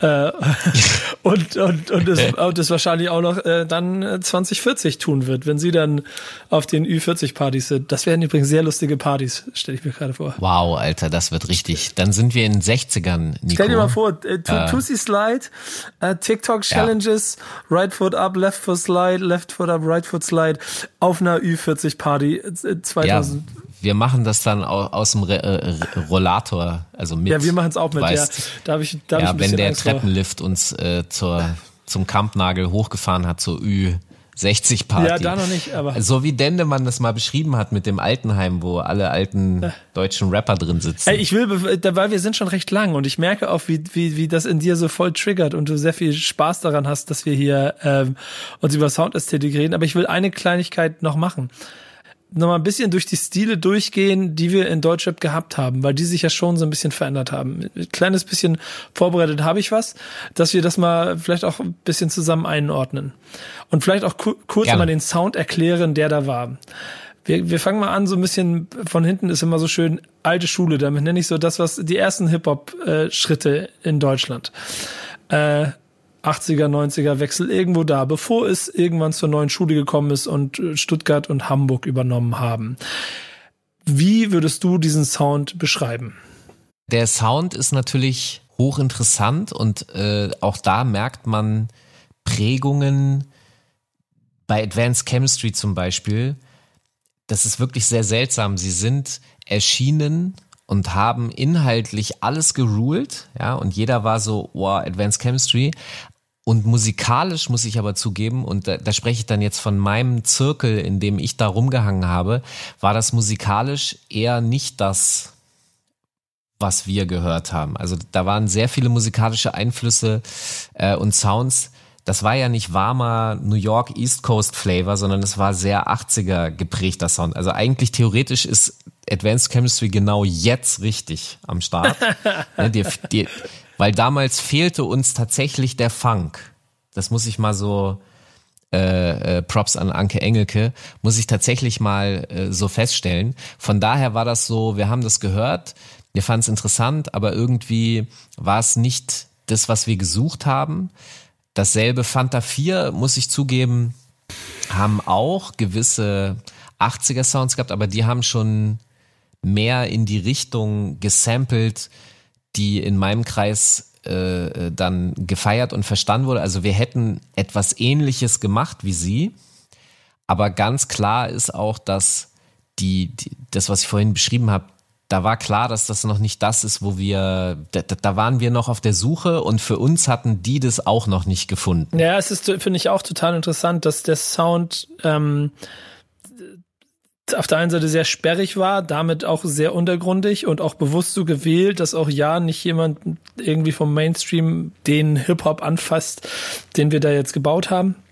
Und auf Aber das hat auch was mit den Flows zu tun. Also die waren auch noch das ist, deswegen habe ich vorhin auch Grundlagenforschung gesagt. Das ist halt für mich noch sehr viel so die Suche nach dem Fluss. Ja, das ist vielleicht. Ja, das stimmt auch. Das ist vollkommen richtig, weil äh, da war noch sehr viel Anstrengung. Ecke und Kanten hat super auf den Punkt gebracht im Grunde. Es war so ungelenk mhm. auch manchmal. Es war angestrengt, so, angestrengt und, ja. und total schön zu sehen, dass die Einflüsse, die bei den Fantastischen Vier offensichtlich mit reingekommen sind, dass es da schon durch auch die, die Sample-Basis Zugriff in den Mainstream gefunden hat auf irgendeine Form, obwohl ich vom, vom Sound her noch nicht mal ganz erklären kann, warum jetzt die da auf einmal ein Hit war. Vielleicht war es einfach die gepfiffene Hook, die dafür gesorgt hat, dass die angenommen wurden und die und äh, in Fremd im eigenen Land nicht. Also das kann ich dir ganz kurz erklären. Ja. Das ist, und das ist auch ja einer der Vorwürfe an die Fantastischen Vier gewesen, nämlich, dass sie sich dem Popmarkt anbiedern. Und das hat darüber stattgefunden, die, das ist das, was ich vorhin mit den, äh, mit den Instrumenteherstellern gemeint habe und dem Zeitgeist. Das heißt, sie haben Drums gewählt, die Mainstream äh, en vogue waren. Ja, okay. Ja, die da funktioniert haben. Sie haben Bass-Sounds benutzt, die im Mainstream funktioniert haben. Und die Hip-Hop-Szene damals hat ja in total, also ne, meistens in Antithese dazu gelebt und hat halt genau die Sounds benutzt, die nicht im Mainstream stattfinden, als auch als Statement, aber auch weil sie es geil fanden. Und jeder, der sich diesem Sound geöffnet und damit dann auch noch Erfolg hatte und dazu gehören und das ist vielleicht aus heutiger Sicht für viele seltsam, aber zum damaligen Zeitpunkt war das, was Moses Pelham gemacht hat, auch Kommerz. Ja, weil, pass auf, sie haben nämlich den Hip-Hop-Begriff genommen und ihn umgedreht.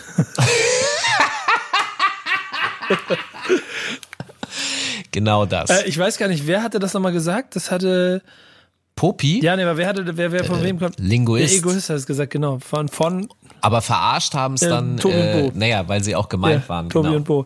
Und das ist ja dann so der erste Stilwechsel in Deutschrap, den, den du auch innerhalb der Szene wahrgenommen hast, dass äh, Stuttgart und Hamburg maßgeblich und damit dann aber auch ein bisschen über das ganze Land verteilt schon Boom Bap vorherrschend war in der äh, Hip-Hop Sound Ästhetik. Die, die, die Stuttgarter noch manchmal noch ein bisschen mehr französisch Einflüsse hatten, dadurch noch ein anderer Mix da drin war, aber ist insgesamt sehr es hatte eine gewisse Monotonie, aber dabei auch eine äh, was Treibendes. Und ich glaube, das hat es so erfolgreich gemacht, dann über ja fast zehn, also da mindestens fünf, fünf, sechs Jahre auf jeden Fall sehr stark prägend gewesen. Was jetzt Boom ja, Bap genau, Style genau, Sound? Ja. Also ich finde das ja sogar bis heute äh, noch prägend und wichtig, weil es gibt genügend, vielleicht sehe ich sie heute und sie wären vor, äh, vor 20 Jahren genauso da gewesen im Sinne von, dass sie da etwas anderes Classic-mäßiges gemacht hätten. Ähm, worauf ich hinaus will, ist, dass ich sehr viele junge Menschen sehe, die sich mit dem Sound auseinandersetzen und heute noch daran arbeiten. Sprich, also für mich ist Boom Bap tatsächlich immer noch auch eine aktuelle Form und, und zeitlos, aber das wird natürlich nicht für die große Masse der Hip-Hop-Fans gelten, äh, weswegen das für die dann eher äh, Asbach irgendwie ist. Ähm, aber zu dieser, zu dieser Soundästhetik-Frage und der East Coast-Prägung. Ich glaube, dass für viele, und, und das merkt man ja auch bis heute, das Fenster zum Hof-Album halt so ein Schlüsselmoment war, weil die beiden Jungs das halt so hingekriegt ja, haben, so nah an diesem New York-Ding, was, das ist das, was ich meinte mit die Suche nach dem Bass und es klingt jetzt negativ im, im, im Bezug auf Advanced Chemistry oder so, aber als Stärke kann man sagen, Advanced Chemistry haben ihren ganz eigenen Style gehabt und ganz eigene Sachen entwickelt. Und die Stiebers haben die Formel gefunden, die viele gesucht haben, äh, was den East Coast betrifft. dadurch sind sie aber eben, ja, sie sind, oh, es gibt dieses tolle Skit von ähm, das Bo, wo er so einen Anrufer imitiert und sagt, ja, ey, ich mache auch Beats und ich wollte mal, ich wollte, dass ihr mal meine Beats hören. Wir haben uns jetzt auch so eine SP 1200 gekauft und die Beats, die wir machen, die sind voll New Yorkig. Ja, genau, genau. Und diesen Begriff New Yorkig finde ich voll geil. Und genau das ist das. Die Schieber Twins haben halt wirklich New Yorkig geklungen und Advanced Chemistry haben mehr nach Advanced Chemistry. Ich weiß nicht, wie ich das besser auf den Punkt bringen kann, aber ja, du weißt, ja, was ich meine. Ich, es, ja. es, es, hatte, es hatte ein bisschen mehr einen, und dann müssen wir auch so ein bisschen weiter tribbeln, aber es hatte mehr so einen schon militante, also es war, es war also es hatte was Militantes. Das ist der Public Enemy Genau. Einfluss. Und das, das Public Enemy beeinflusst äh, Advanced Chemistry sowohl in der Art von, wir müssen, wir müssen was sagen und es muss brachial klingen. Und damit bin ich groß geworden, deswegen habe ich es auch sehr gefühlt. Und genauso, Weißt du, was das Verrückte ist, dass sie ihr Album ja erst 95 rausgebracht haben. Davor waren nur die Singles und dass es theoretisch damit zeitlich parallel zu Stieber Twins ist, aber völlig an, selbst auch ähm, No Remorse, die ja sozusagen den den den englischen Sound äh, umgesetzt haben, der natürlich auch über Public Enemy kommt. Auch die haben ihr Album 95 rausgebracht und es war so eine Parallelwelt von okay, hier ist der, und damals war der ja sozusagen der top moderne Sound, den die Stiebers da gemacht haben. Das ist so wie der Wechsel von, von Boom Bap zu Trap, ist das der Wechsel von schnell, funky 80er äh, Breaks, Samples und Krach, also Bring the Noise, hin zu dem Jazz-Sound, weil das ist ja genau die, die, die, das, das Benutzen von Jazz ist für mich die Übergangsphase von 80er auf 90er, ne? was Guru gesagt hat. The 90s will be a decade of, the, of a jazz thing. ich will mit dir diese Reise jetzt noch ein bisschen weitergehen durch die Sounds in, in, in Deutschland, denn wir haben dann ja nach der großen Stuttgart-Hamburg-Phase einen Wechsel, das ist Berlin wird groß, Gangster-Rap wird groß und ich könnte, ich, ich wüsste gar nicht genau, wie ich das soundästhetisch ein, einordnen könnte. Ich habe nur, ich, es war, es war anders und angefangen bei dem, was wir vorhin beschrieben haben, dass es teilweise ultra miese Sounds waren, auf der Playstation zusammengebaut, äh, keine große Soundästhetik dahinterher, vielleicht auch gar keine Möglichkeiten, es groß zu machen. Nee, das ist der Schlüsselfaktor. Ja, wahrscheinlich ja. Plus, plus aber auch andere Einflüsse. Dass es französischere Einflüsse hatte als amerikanische Einflüsse, ist daraus ja ein komplett neues Soundbild entstanden, das dann wiederum für eine Dekade im Prinzip Deutschrap geprägt hat. Definitiv. Also der, der Franzosenfaktor ist echt sehr wichtig. Und ähm, Ja, wenn man mal ehrlich ist, im ist Grund- der an der ja. Stelle schon dadurch wieder ein anderer, weil französischer Rap gerade in den, eigentlich ja auch in den, in den 90ern und Nullern, schon Amerika gesehen hat und auch bestimmt äh, Einflüsse davon mitgenommen hat, aber eben auch aufgrund der gesellschaftlichen Struktur viel mehr afrikanischen Einfluss hatte, viel mehr dadurch ein multikultureller Sound war, als es in Deutschland zu dem Zeitpunkt je hätte sein können. Und ich glaube, dieser Mix dazu geführt hat, mit Berlin als Zentrum, wo ja auch es eine große Multikulturalität gegeben hat, auf einmal Dinge entstanden sind, die noch nicht so konsequent durchgeführt wurden, wie es dann in den Zehnern jetzt passiert ist. Aber man schon gemerkt hat, das macht französischen Sound individuell, weil er irgendwie noch andere Elemente drin hat, als die, die du in den USA hörst. Ich glaube ja, dass das sehr viel darüber auch erklärbar ist, wer macht die Musik und welche gesellschaftliche Stellung hat diese Person. Also wenn du dir 90er Deutschrap anhörst, dann hast du äh, sehr viele Kids, die, also die, die Musik machen konnten, waren die, die eher auch privilegierter waren. Also die mehr Möglichkeiten hatten. Das hat auch was natürlich mit Infrastruktur zu tun. Also dass Hamburg so stark war, hängt auch damit zusammen, dass äh, sehr viele Schallplattenlabels, Major-Labels in Hamburg zu dem damaligen Zeitpunkt waren, äh, bevor sie alle nach Berlin gezogen sind. Ähm, dementsprechend hattest du hier auch eine, eine große Musikszene, du hast hier eine große Live-Szene und du hast auch deshalb eine große Studioszene. Und äh, da sozusagen reinzurutschen und jemanden kennenzulernen, so dass man mal vielleicht nachts irgendwo eine Stunde was machen kann oder so. Es gab ja diese legendären äh, Studios in, in einem Parkhaus in, ja, ich krieg's nicht mehr zusammen, ich glaube Altona oder so, ähm, wo auf dem Parkdeck halt hinten, weil da keiner gestört wurde, dann ein Studio war und diese Zusammenhänge sind natürlich Vorteile, die dich erstmal dazu bringen, dass du dein, dass du deine Mucke machen kannst und veröffentlichen kannst, so dass wir es überhaupt mitkriegen. Und ähm, das waren natürlich nicht so sehr die Kids aus dem Viertel, die an der Ecke vielleicht Dope vertickt hätten. Und wenn du dir die Mucke anhörst, ist es ja in 90ern ist sehr viel so representen. Ja. Es geht um, um cool sein und sagen, ich bin cool und dann vielleicht noch Party und feiern. Und dieser französische Sound, von dem du sprichst, der mit Agro Berlin reinkommt und wo so jemand wie äh, Assad für mich ein Vorbote auch ist, der ja dann auch krass auf dem Frankreich-Film war und, und diesen Sound, auch diesen harten Sound gefahren hat. Ähm, aber da ist auch sehr viel so düstere Melancholie, also die Traurigkeit drin. Und irgendwie ähm, natürlich gab es vorher auch schon mal hier und da einen Song in den 90ern, der traurig war, aber diese, den Schmerz über die eigentliche gesellschaftliche Stellung und die Diskriminierung, die man erlebt, ich glaube, dass die erst mit Agro Berlin und diesem Frankreich-Film und so in Deutschland sich etablieren konnte und überhaupt auch wahrgenommen werden konnte. Was hältst du von meiner These? Finde ich sehr gut. Äh, das ist ernsthaft, das bringt voll auf den Punkt, weil das dann auch wiederum ähm, äh, Berlin dann noch eine gewisse Aggressionsnote da drin hatte, die das noch ein bisschen anders gemacht hat, die, die, die, das Raue von Berlin. Aber ist vor allen Dingen wahrscheinlich auch ehrlicherweise die Erklärung ist, warum ich bis heute ein riesengroßer Freund von Sounds aus Frankfurt bin. Weil die ich wollte gerade vorhin, als du von Klavier geredet hast, wollte ich schon fragen, aber ich habe gedacht, nein, bitte bedien das Klischee nicht und halt deinen Maul, Falk. Nee, Jackpot. Aber ich bin, was das angeht, auch sehr, da kann ich sehr gute Klischees bedienen. Das, es ist einfach so. Und ich glaube, deswegen habe ich auch einen, einen jungen Azad, so, das, das Album, das, das Boss-Album von Azad, habe ich schon mal im anderen Podcast drüber gesprochen. Das ist ein Klassiker. Es ist schade, dass man es nicht hören kann. Und es ist so voller, vollgetränkt mit französischen Einflüssen, einer riesen Tube Pathos und Emotionen und und, und gib mir ein paar Klaviersamples. Bam, mixte und das ist ein krasses Album. Und es ist total interessant, dass ähm, glaube ich, ich, man muss es schon beschreiben, so eine Mischung aus allem, was davor gewesen ist, Berlin dann aber zu diesem erfolgreichen Element gemacht hat. Denn da war Boom-Bap-Einfluss drin, da war auch das Militärische drin, äh, da war aber auch eben Franzö Französisch drin. Und es war, das muss man ja, das ist dann auch wieder eine andere, andere Folge hier uns bei deswegen nur kurz ein Satz, aber es ist natürlich auch die, die Optik, die dazu sehr viel beigetragen hat.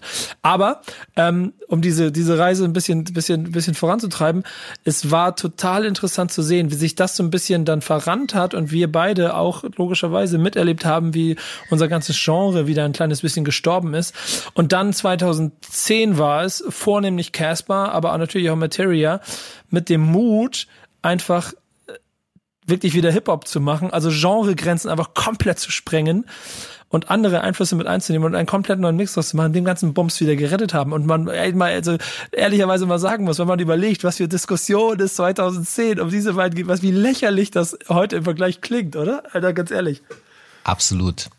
Das ist ja halt auch so ein Punkt, ist, ähm, es, es wird immer diverser und ich finde das persönlich gut, weil ich das spannend finde, interessante andere Varianten zu hören, die Version, die sich jemand woanders überlegt hat. Also zum Beispiel finde ich gerade sehr interessant, äh, wieder Baie Funk zu hören.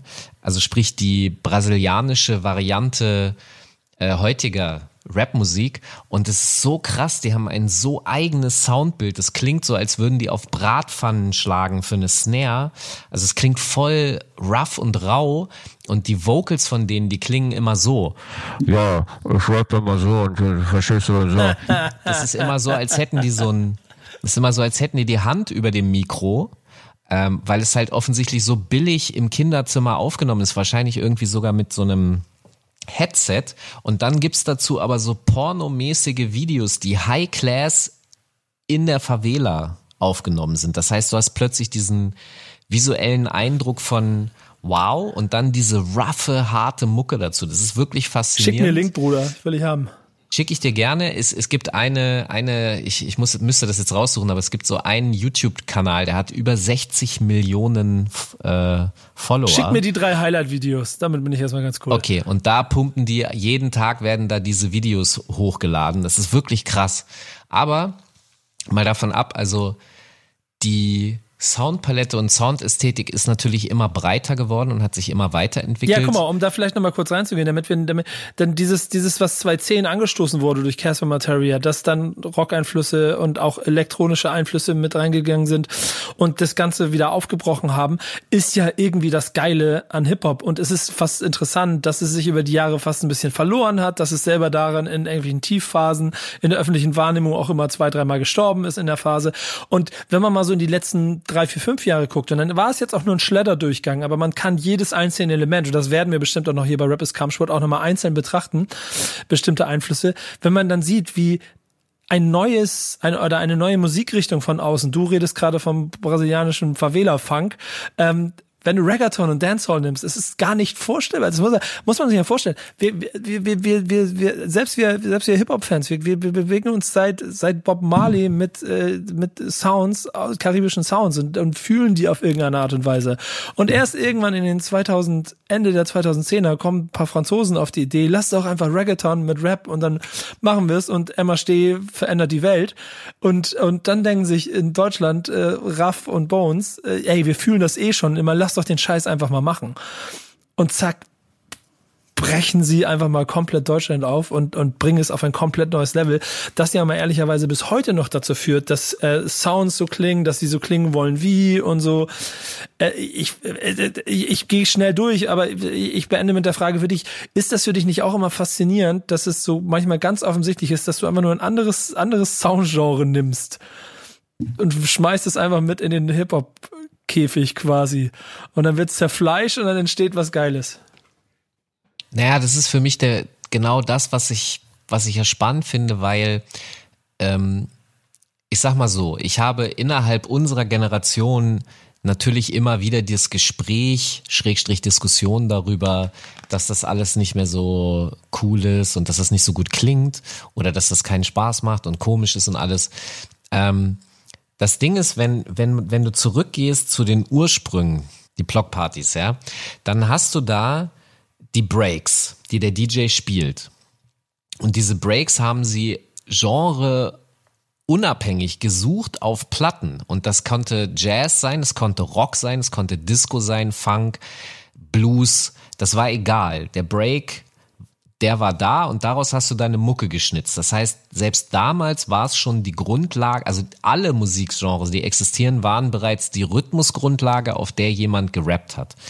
Und weil irgendwann die Musik so divers wurde, deswegen musst du die Definition von dem, was Rapmusik eigentlich ist, musst du simplifizieren.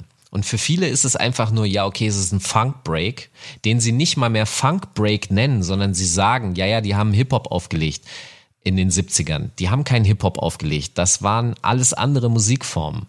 Und dann ist jemand gekommen und hat da rhythmisch drauf gerappt. Und das ist für mich die, die Basisdefinition, also Rhythmus mit gesprochenen Text drüber. Das ist Hip-Hop-Musik und deswegen bin ich natürlich angeeckt, wenn ich gesagt habe, dass Casper Hip-Hop ist und auch Hip-Hop-Musik macht, obwohl er Rock-Einflüsse, Amerikaner, Bruce Springsteen und solche Sachen verarbeitet hat und mit einer Liveband aufgetreten ist und so weiter. Also alles, was theoretisch der Frevel ist, aber es ist Rhythmus auf gesprochenem Wort und in der Definition wird Rap-Musik für immer existieren weil es immer irgendein Kit gibt, das sich irgendeinen neuen Rhythmus sucht und da drauf rappt. Und dann ist das Hip-Hop. Da ist gleich im Anschluss das, was du weit vor mir für dich entdeckt hast als Genre und auch sehr viel Freude dran gehabt, das Cloud-Rap.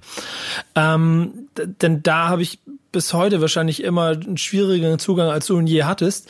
Ähm, Warum eigentlich? Weiß, kann, kann, was, was bremst dich da? Kann ich dir nicht genau sagen. Vielleicht ist es einfach. Es ist die Skilllessness, die, die nach vorne geschoben wird und das Mumbeln und Ich sowas. glaube ja. Ich glaube, das ist auch das, was mich immer daran stört. So, ähm, Aber fandst du den, äh, deine Lieblingsrapper, die hatten einen Song auf dem Album, wo es um Saufen geht ja. und die haben den auch besoffen eingerappt. Das ist ja eigentlich die Idee von Mumble Rap. Fandst du das kacke? Ja. Damals schon. Ja. Hast du den Becher auf dem Splash geworfen? Äh, nee. ich auch nicht. Aber. Kurz nachdenken, nee, ich habe, glaube ich, noch nie einen Becher geworfen. Ähm, ich, ich glaube, dazu bin ich zu wenig äh, Drogen- und Alkoholkonsument, also Ah. null in meinem Leben gewesen, um es zu verstehen. Ähm, aber warum ist Trap heute so erfolgreich? Warum ist das ein Nonplusultra? Und da fließen dann ja auch genau diese ganzen Dinge automatisch mit ein, weil das gilt ja heute alles, also im Prinzip Rap ist ja Trap heute. Das ist eine für mich schwer zu beantwortende Frage. Glaube, dass es, es, es hat wie bei allen Sachen einfach sehr diverse Faktoren und ähm, es kommt sehr viel über das Internet einfach äh, Verantwortung dafür dazu, weil ich feststelle, dass die Kids von heute oft eine, wenn sie sich für Musik interessieren und so, eine, eine musikalische Bandbreite haben. Die sind halt nicht in einem Film, sondern die zeigen dir äh, Charles Aznavour aus den 50ern und sagen, das finde ich schön, das höre ich, keine Ahnung, zum Essen. Das ist meine Partymusik, das ist dann äh, House oder so. Und die sind nicht zwingend so gefangen in einem Genre.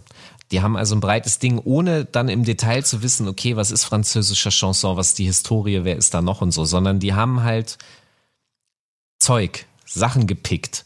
Und ähm, ich glaube, dass das mit ein Grund ist, warum auch in der elektronischen Musik es so viele Überschneidungen in dem Sinne gibt, weil Trap ist ja zum Beispiel unter anderem auch dadurch entstanden, also nicht inhaltlich auf der Rap-Ebene, sondern auf der musikalischen Ebene, weil DJs, Techno- und House-DJs das geil fanden in ihre Sets, wo die Bassdrum die ganze Zeit auf 120 durchballert, äh, plötzlich einen Track einzubauen, der 60, also halb so schnell ist, Halftime, da, und das war dann halt ein Trap-Song und dadurch wurde die Energie in dem, in, im Club plötzlich so für einen Moment verlangsamt und dann wurde es wieder schneller gemacht. Und darüber ist dann auch diese Trap-Musik, die wir, die Kirmes-Techno-Musik, die wir kennen, im Sinne von, okay, jetzt kommt der Bass-Drop und Steve Aoki schmeißt eine Torte und so ein Scheiß.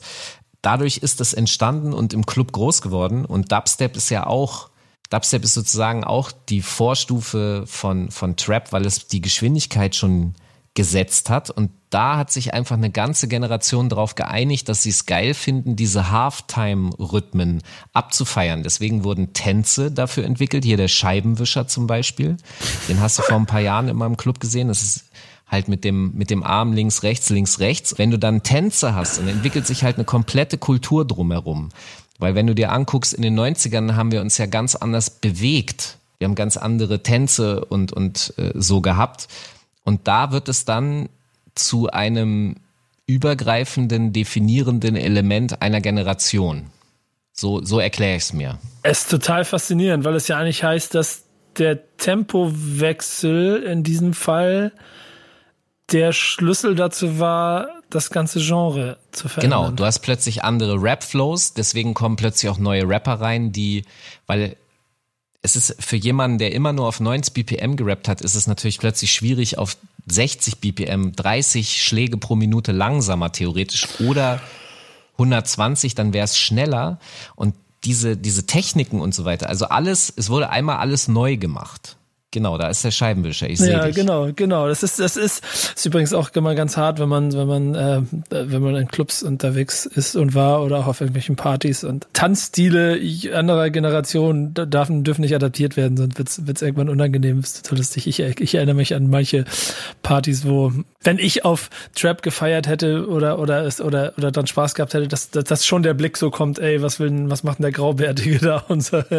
Ja, aber da muss man drauf kacken. Und also ja, was voll, ich zum aber ich Beispiel. finde es total faszinierend, dass es, dass, dass es auch da entwickelt hat. So. Ja. Weißt du, was ich zum Beispiel gemacht habe? Ich, ich, ich habe in den 90ern, äh, keine Ahnung, vielleicht machen wir noch mal eine Folge zu tanzen, wobei das wahrscheinlich so wie es ist, müssen wir nur noch mal gucken, aber ich habe in den Live-Format. 90ern, ich habe den Drunken Master genommen. Das ist sozusagen die Kung-Fu-Technik, äh, wenn du besoffen Kung-Fu machst, von, ähm, wie heißt nochmal der Post-Bruce Lee, den jeder kennt? Oh, 5000 Filme, jeden Abend auf RTL 2 läuft ein Kung-Fu-Film von ihm. Wie hieß der nochmal? Auch schon 70. Alles Stunts selber gemacht. Jackie Chan. Jackie Chan, genau. Der hat in 70ern Drunken Master gibt's einen Film wo man sich das angucken kann und da macht er besoffen Kung Fu und der eiert so rum dabei, ja, und fällt und muss sich dabei wieder so abstützen. Das war ein Teil meiner, meiner Tanzstilistik. Das hängt ein bisschen damit zusammen, weil im 90er Rap irgendwie, äh, also bisschen auch über Wu-Tang getriggert. Zweite Wu-Tang äh, äh, Ding ist Method Man und Mary J. Blige im Video zu You, you, you, you All I Need, genau, All I Need, äh, hat er rückwärts mit dem Kopf genickt. Wir haben immer alle vorwärts genickt zum Takt und der hat rückwärts genickt. Und das fand ich so faszinierend, das, das habe ich mir dann auch angeeignet. Das war das zweite Element. Kannst du das mal ganz kurz vormachen, bitte? Das würde mich mal, ich möchte das einmal kurz, ihr könnt das leider nicht sehen, aber weil ich überlege gerade, das. Guck, das ist vorwärts. Eins, Ja, zwei, drei, ja, vier ja. und das ist rückwärts. Eins, zwei, drei, vier. Das ist einfach, Da habe ich ja wieder die Gedanken drüber, stimmt, aber ja, krass. verstehst du? Er, er, er wippt dadurch rückwärts und das sah in diesem Video, wo die auf diesem Dach sitzen, sah das so cool aus. Ich so, Moment mal, das, hä, das ist, das ist irgendwie anders als sonst. Und dann habe ich geschnallt, der, der macht das rückwärts statt vorwärts. Stell dir mal, stell dir mal vor, äh, Method Man, äh, das hätte damals schon TikTok gegeben. Oh, ich möchte mir gar nicht ODB auf TikTok vorstellen. Ja, oh, stell dir das mal vor. Das, oh, Wow. ist das bitter. So, das war das zweite. Und das dritte ist der sogenannte New York Stomp.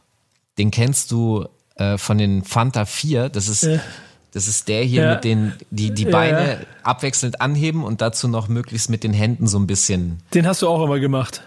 Ich, ich pass auf. Und das vierte Element ist äh, Flavor Flav. Der hat so einen komischen, das kann man in, in 911 is a Joke, kann man das sehen. Hat er so einen zackigen, das ist so sein komisches mit einmal hochhüpfen in der Mitte und so. Der hat so einen ganz eigenen Stil gehabt. Und diese vier Dinger, die habe ich für mich kombiniert zu meinem 90 BPM New York Tanz. De, de, deswegen brauche ich auch immer viel Platz auf der Tanzfläche. Und das Das funktioniert ist die super. ganze Wahrheit hier gerade, Falk. Pass auf, das Ding ist, als dann Trap reinkam, hatte ich voll das Problem, was mache ich denn jetzt? Das Ja. ist ja, ich, ich kann meine Bewegungen nicht mehr so richtig dazu machen und so. Und einen Scheibenwischer will ich auch nicht machen, weil ich kann es schon auch nachvollziehen, das, was du äh, gesagt hast. Ja. Und was ich dann gemacht habe, ist, ich tanze jetzt sozusagen den Drunken Master auf Trap. Das heißt, ich habe es hingekriegt, meine 90er Tanztechnik zu verbinden mit der Rhythmik von heute. Braucht immer noch sehr viel Platz. Ich habe übrigens gerade nebenbei das äh, Video nochmal von Method Man All I Need gesehen und sehe, wie Method Man die Arme sehr gut schwingen kann. Und das ist etwas, was ich automatisch auch immer total Ja. Digga, der, der genau. Schwinger. Mit den, mit den Armen und den Händen die Lyrics nach. Ich würde so gerne eine York, Folge Digga. über, über Tanzstile machen. Leider kann man es nicht sehen, was wir hier gerade sehen. Das ist, das, das ist total lustig. Und Ähm, das ist aber eben auch eine Sache, also Soundentwicklung im Sinne von Rhythmik und sowas hat natürlich etwas auch mit Tanz, der Bewegung da zu tun, wie du dich gibst und darstellst, weil die, die, wenn du dir anguckst, wie Männer heute zu Trap tanzen, könnte ich mir vorstellen, und das ist ja wahrscheinlich auch so, dass viele aus den 90ern sagen, also wie der sich bewegt, das geht nicht. ja, das, das, So, und da hast du ganz viele von diesen Gründen, die, die, die auch so eine Abgrenzung dann zulassen, wo, und das ist auch das, was wir vorhin hatten mit dem Erleben. Wenn du im Club zu Trap tanzt, fühlst du ihn. Und deswegen kannst du ihn irgendwann, wenn du dich dafür öffnest, auch verstehen, aber dafür musst du es tun. Und das, Kennst du, kennst du dieses Video, das immer wieder benutzt wird von diesem Opa mit Stöcken oder mit einem Rollator oder so, der da irgendwo steht und um ihn um und tanzen die dann so wegwirft. wirft er sie weg und dann tanzt er und da wird Und ja immer ist so wieder an, Rock'n'Roll. ja, da wird ja immer wieder andere Musik drunter gelegt. Ja. Und das ist das Geile. Das äh, und genau so wird auch, werden auch wir wahrscheinlich sein. Falk wird dann auf jeden Fall irgendwann seinen seinen Kopfnicker rückwärts machen und so, egal welcher Musik und sowas alles die Rollator zur Seite schieben.